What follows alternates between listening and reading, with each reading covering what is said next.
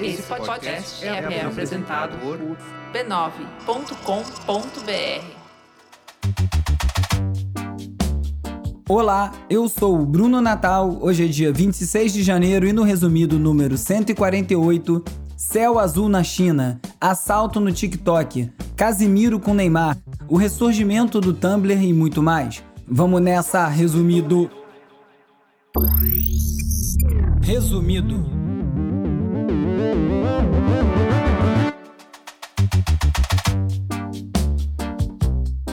Olá, resumista! Esse é o Resumido, um podcast sobre cultura digital e o impacto da tecnologia em todos os aspectos das nossas vidas, seguindo em primeiro lugar na Apple Podcasts. Nessa linda manhã de quarta, enquanto você ouve esse podcast, se ouviu assim que eu publiquei, eu tô finalmente indo levar o meu filho para vacinar. Que maravilha! Ele estava super ansioso vendo todo mundo vacinado e ele não. Vai ser fundamental essa vacinação das crianças para uma volta às aulas tranquila. Então, vacine seu filho, filha, incentive que as crianças da sua família, dos amigos sejam vacinadas. Se você tiver com receio, tudo bem, é justo. É muita novidade e a OMS não está exatamente fazendo um trabalho exemplar no que se refere à comunicação. Então, pesquise, se informe e vacine-se. E sem esse papo aí de Omicron é suave, porque ela só é suave para os vacinados com as duas doses e provavelmente o coronavírus só se manterá assim se todos se vacinarem com a dose de reforço. Vamos de cultura digital e de como o nosso comportamento online ajuda a mudar a sociedade. Você já ouviu falar em ironia venenosa? Se bem que quase toda ironia tem aí uma dose de veneno, né? Em 2018, o New York Times falou de um fenômeno específico que teria surgido junto com a ascensão dos memes. Os memes serviriam como um veículo que leva as pessoas a deslizar bem devagar até o extremismo. E aí relata o caso de um jovem que começou a mandar memes racistas para os amigos só para provocar. Com o tempo, esse ódio começou a se tornar parte dele e ele e os amigos começaram a se tornar racistas. Um tempo depois, ele foi capturado pela polícia por estar planejando incendiar uma casa de refugiados. E não é o caso dos memes terem transformado ele num racista, mas sim de terem sido um facilitador para ele externar esse ódio e deixar aflorar.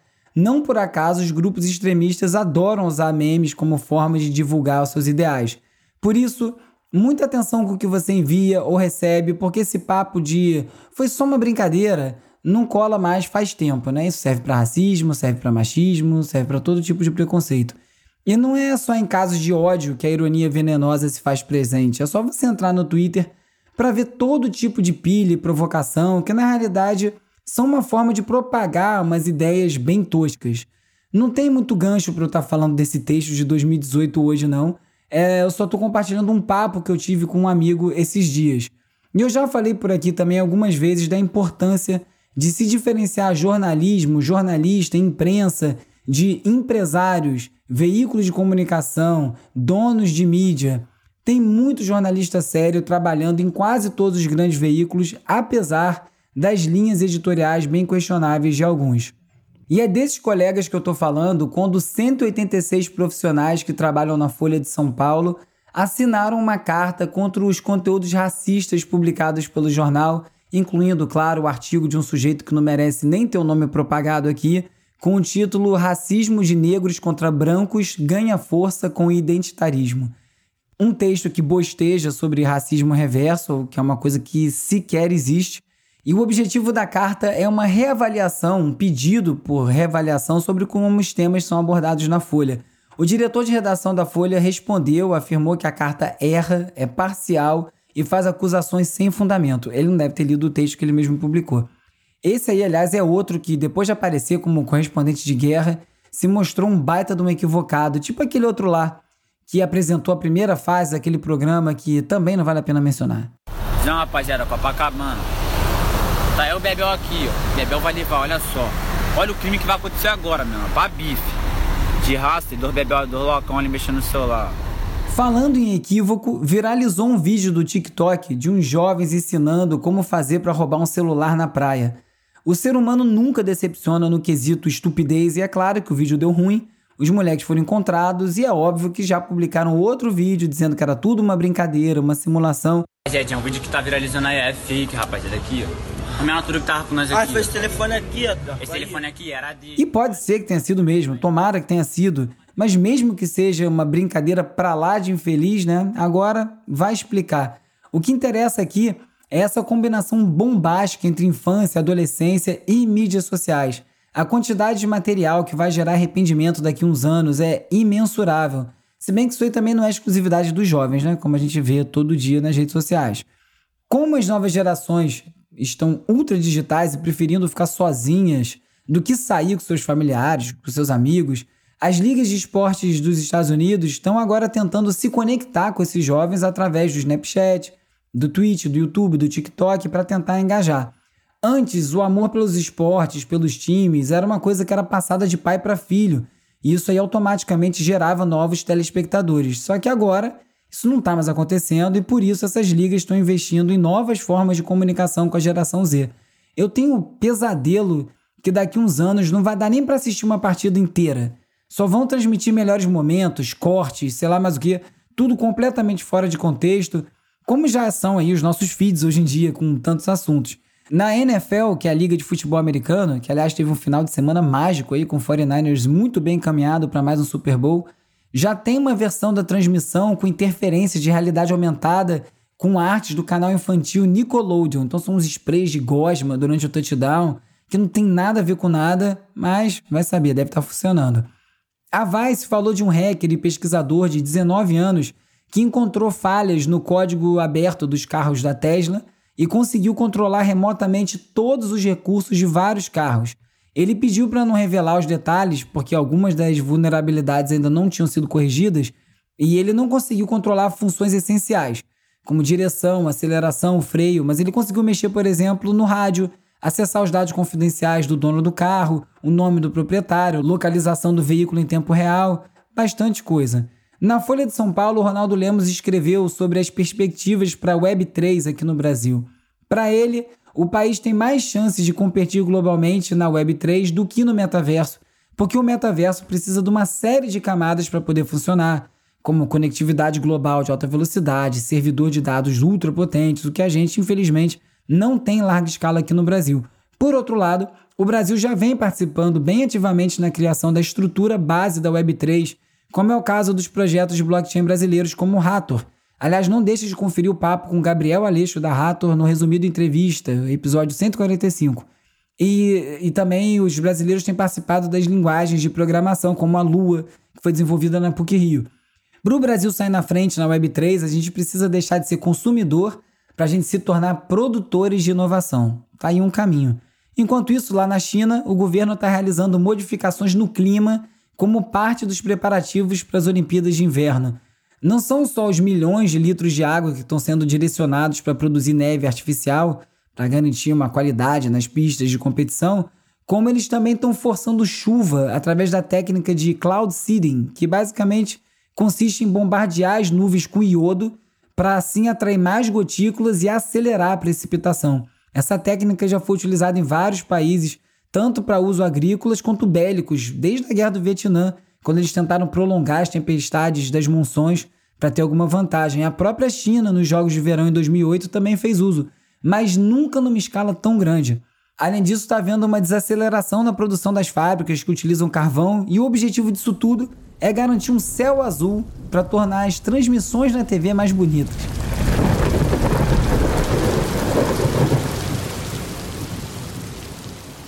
Falando das Olimpíadas de Inverno, os atletas dos Estados Unidos vão usar celulares descartáveis durante os Jogos lá em Pequim para se proteger de serem alvos de software de espionagem chineses. O Reino Unido, Canadá, Holanda também já recomendaram seus atletas a não levarem seus telefones pessoais para a China.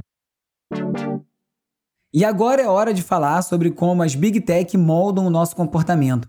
Uma pesquisa feita pela Ipsos para o Fórum Econômico Mundial mostrou que 57% dos brasileiros acreditam que a inteligência artificial traz mais vantagens do que desvantagens. A média ficou bem acima da maioria dos países. Será que é ingenuidade? Talvez. A China ficou em primeiro lugar. Lá, 78% das pessoas têm uma visão positiva dessa tecnologia, E além disso, os brasileiros veem áreas de educação, segurança e trabalho como as que mais podem se beneficiar das inteligências artificiais. É, e não está muito errado essa visão dos brasileiros, não. O trabalho vai ser diretamente impactado pelas inteligências artificiais e a Wired falou de uma empresa chamada Formic que lançou um serviço de aluguel de robôs trabalhadores. Por 8 dólares por hora, as empresas podem contratar robôs para fazer vários tipos de trabalho.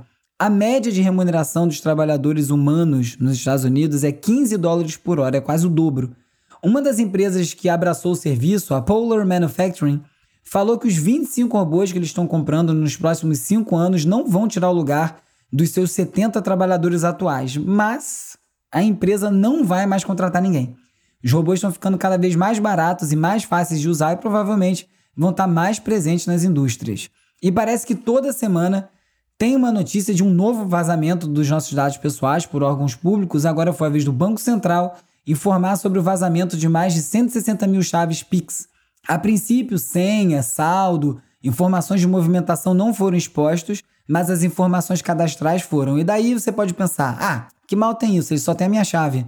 O Felipe Paião fez um fio no Twitter listando os riscos disso. Com esses dados, um trambiqueiro pode emitir boleto falso em nome do usuário, por exemplo. Também dá para abrir conta de banco no seu nome, dá para enviar phishing, dá até para trocar a sua operadora de celular fazendo a portabilidade do seu número. Portanto, é motivo para ficar atento, porque na esteira desses vazamentos sempre chove golpes, com gente se passando por terceiros, pedindo dinheiro no WhatsApp, enviando e-mails suspeitos. Então, na dúvida, suspeite de tudo que foi relacionado a alguém te pedindo dinheiro. E sob o risco de não cumprir com as suas metas climáticas de reduzir a emissão de carbono em pelo menos 55% até o fim dessa década, a União Europeia está preocupada com o impacto ambiental da mineração de criptomoeda. Para minerar a moeda digital, é preciso que os computadores fiquem um tempo todo ligados, resolvendo cálculos bem complexos. Isso aí, obviamente, gera um uso intenso de energia. E para minimizar isso, a Gizmodo explica que reguladores da União Europeia estão querendo proibir esse tipo de mineração, que é conhecido como Proof of Work, ou prova de trabalho, e autorizar só a mineração com a Proof of Stake, que é a prova de participação, que não é baseada em cálculo e por isso consome muito menos energia. A carteira digital de yuans, criada pelo Banco Central da China, já conta com mais de 261 milhões de usuários individuais, diz a TechCrunch, o país já vem testando o uso de yuans digitais em várias cidades, mas é importante ressaltar que yuan digital não se trata de uma criptomoeda. Elas são inclusive proibidas na China. Nem toda moeda digital é uma criptomoeda. O Banco Central da Coreia do Sul também está entrando aí na fase 2 da implementação do won digital. A Vice falou de um projeto de lei nos Estados Unidos que está buscando proibir propaganda com base na vigilância de dados feitas por empresas como Meta e Google que são os dois maiores gigantes nesse setor de propaganda online. Se a lei for aprovada, as empresas vão ficar proibidas de direcionar propaganda e anúncio com base, por exemplo, em gênero, religião, raça, localização, entre outras categorias. A legislação já vem sendo apoiada por grandes empresas como a DuckDuckGo, que é um buscador que é uma alternativa ao Google, que não coleta seus dados, a Proton, além de nomes de peso como a Shoshana Zuboff, o John Donovan e o Woodrow Hartzog. É torcer para pegar e pode anotar todas as empresas que vão ser afetadas por isso vão argumentar que vai ser pior para o usuário. Isso aí por si só já deve ser prova de que não vai ser.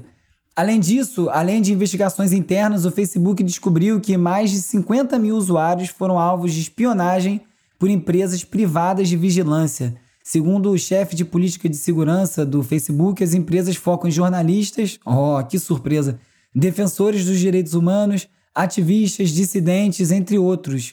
E ele também afirmou que as pessoas já foram alertadas sobre essa vigilância ilícita. Falando em meta, tem mais uma polêmica aí para variar. Documentos descobertos pelo Financial Times mostram que a empresa planeja coletar informações biométricas para utilizar na venda de anúncios virtuais no metaverso, diz a Protocol. Essa é a ideia deles para conseguir monetizar a própria plataforma e abre margem para muitas questões éticas, regulatórias.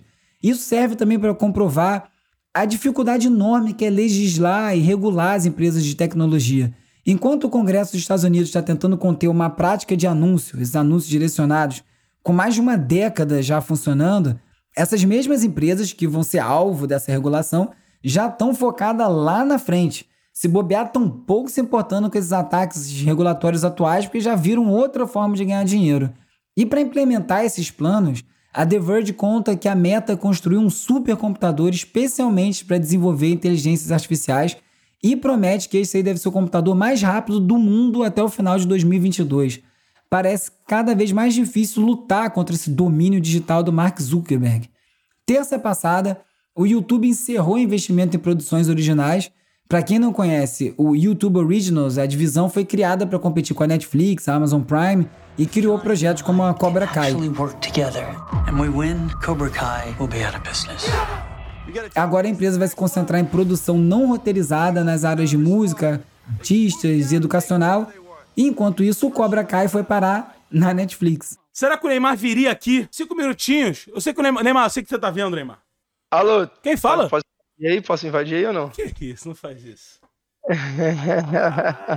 Essa risada é, é impossível imitar. Nessa segunda, o streamer mais comentado da internet brasileira, o Casimiro, bateu o recorde do Twitch no Brasil, reunindo 540 mil espectadores simultâneos na pré-estreia da série documental da Netflix sobre o Neymar. Para completar, o Casimiro se tornou o streamer com mais assinantes no mundo, alcançando a marca de 95 mil assinantes pagando R$ 8,90 por mês. Ou seja, só em assinaturas do Twitch o Casimiro levanta 845 mil reais todo mês. E aí, no clima informal dele, o Casimiro entrevistou o Neymar antes de começar a transmitir o primeiro episódio de O Caos Perfeito em primeira mão. E ele foi fazendo comentários em tempo real, como é a marca dele, né? Pausando, fazendo piada. E o meu colega Bruno Maia fez uma observação no Twitter sobre essa transmissão que eu achei bem interessante. Abre aspas. O Casimiro é apresentador da TNT Esportes, que pertence à Warner Media, que é dona da HBO Max, concorrente da Netflix, que lançou o documentário sobre o Neymar na Twitch, que é da Amazon. Resultado: mais de 500 mil pessoas vendo a live e todo mundo sai ganhando. Exclusividade é um conceito ultrapassado. Fecha aspas.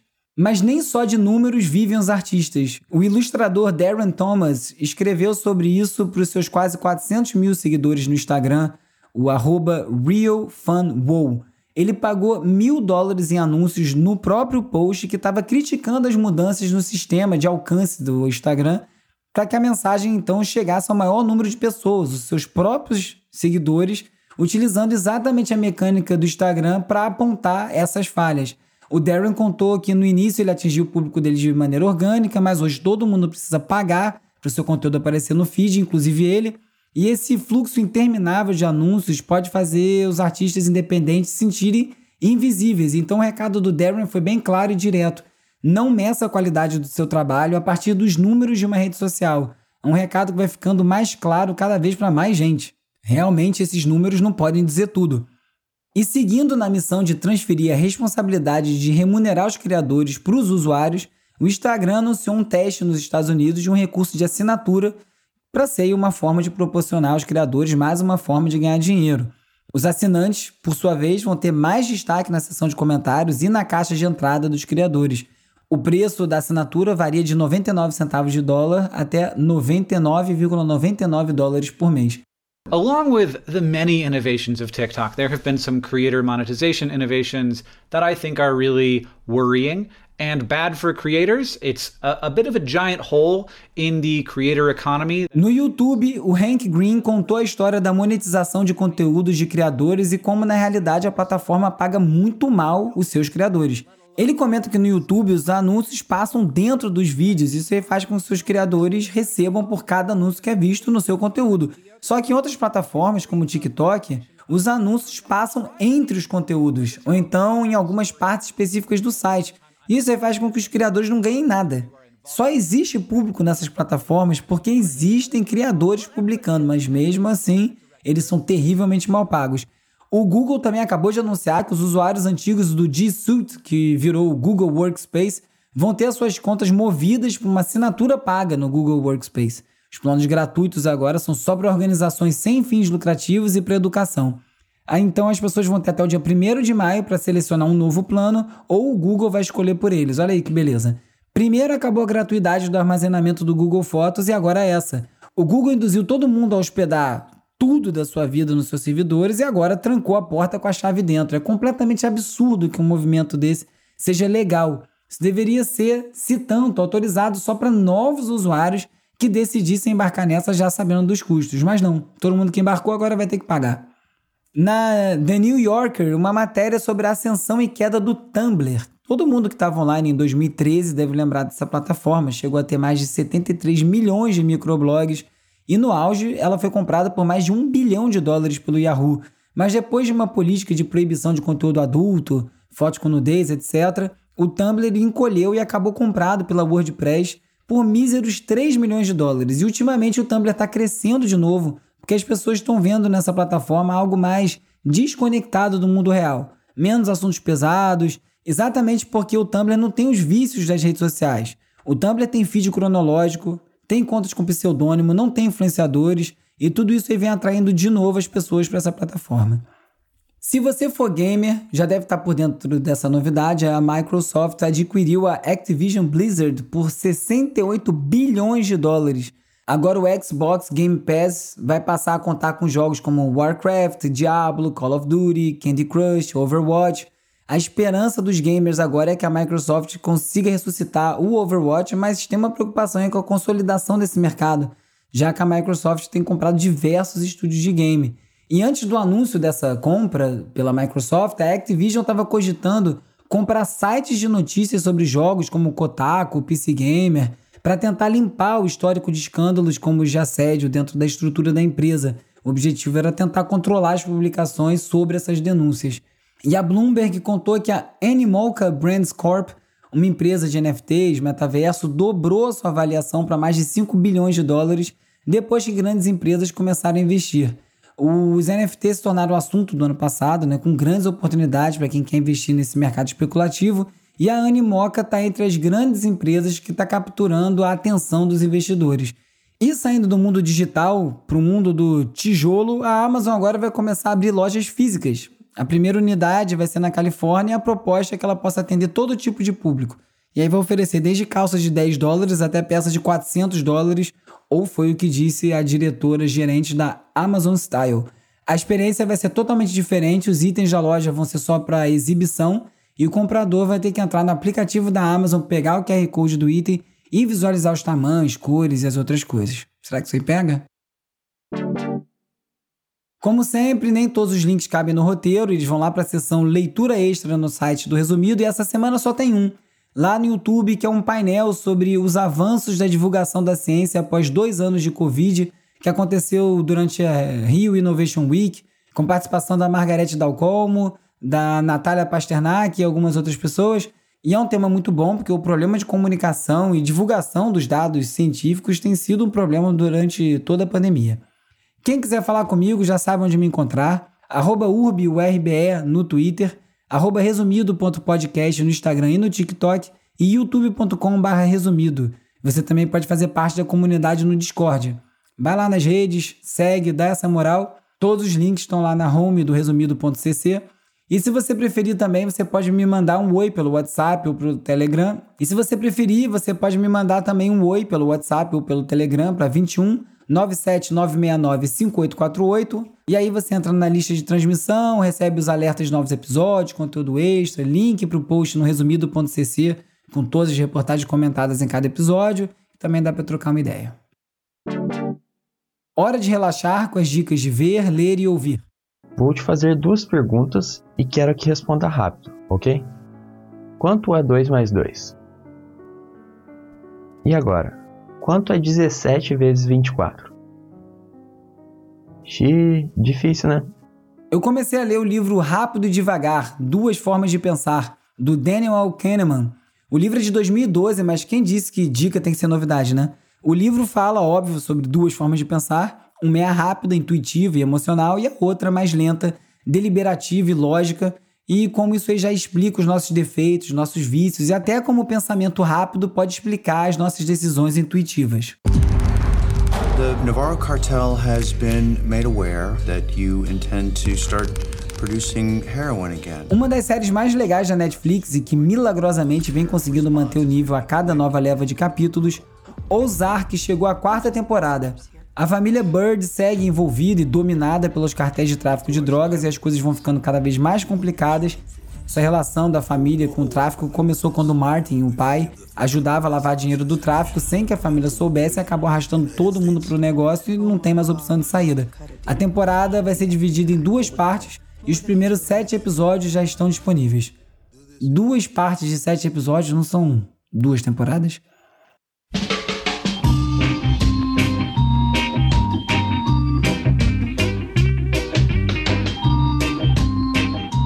O verão tá aí e é um ótimo clima para falar do Jack Mito, um dos grandes tecladistas da história do reggae. Ele foi integrante do lendário grupo Scatalites, diretor musical do igualmente lendário Studio One e por conta disso, o Mito tocou com grandes nomes do gênero, Alton Ellis, Marcia Griffiths, The Heptones, chegou a ter uma música dele, a Peeny Wally, regravada pelos Wailers como Duppy Conqueror, incluída no clássico disco do Bob Marley Burning de 73. E um disco que resume muito bem a trajetória do Jack Mito, que morreu de câncer em 90, aos 42 anos só, é a compilação The Keyboard King at Studio One.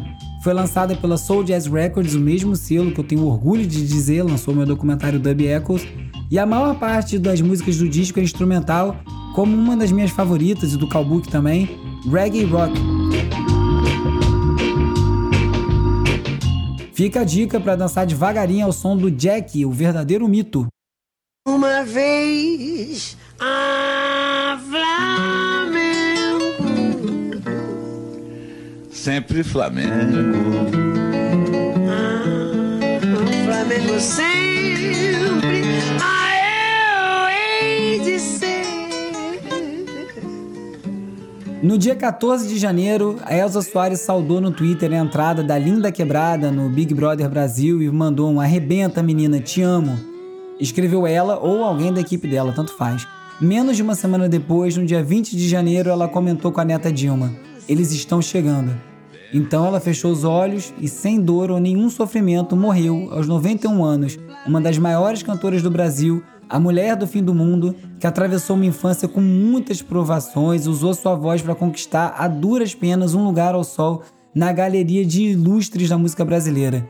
E apesar desse podcast se chamar resumido, eu confesso que eu não consegui resumir em poucas palavras a importância da Elza Soares para o Brasil, para a luta das mulheres contra a violência, contra o racismo, contra o preconceito. Por isso eu pego emprestada a fala do seu Jorge que disse, aspas, essa mulher tem que ser ensinada nas escolas. Ela foi mais importante que Pedro Álvares Cabral. Fecha aspas. E completo com outra fala do coleguinha Leonardo Lixotti que disse, abre aspas, Elza Soares é o Brasil que converte dor em prazer. Fecha aspas. Prazer em termos conhecido você, Elza. Ah, e para surpresa de ninguém, a morte da Elza é mais uma que não mereceu um comentário, uma nota oficial daquele que há quase quatro anos desonra a faixa de presidente do Brasil. Não importa, Elza Soares, você foi muito maior do que aquilo que ele jamais vai ser. Como ela mesmo disse, eu vou cantar até o fim. Ficaremos sempre ouvindo a sua voz.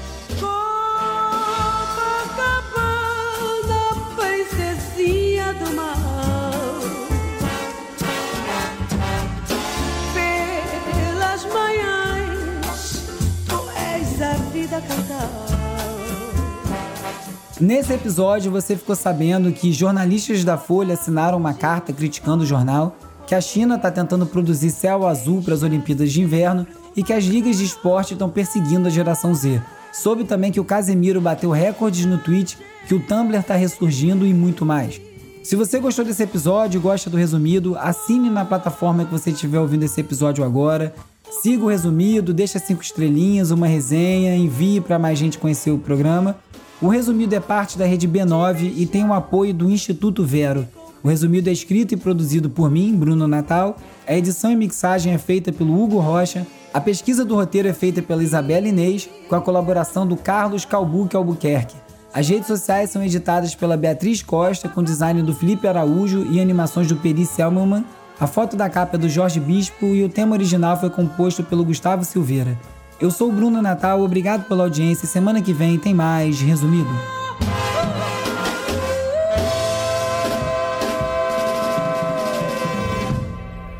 Esse podcast é apoiado pelo Instituto Vero. Resumido. resumido.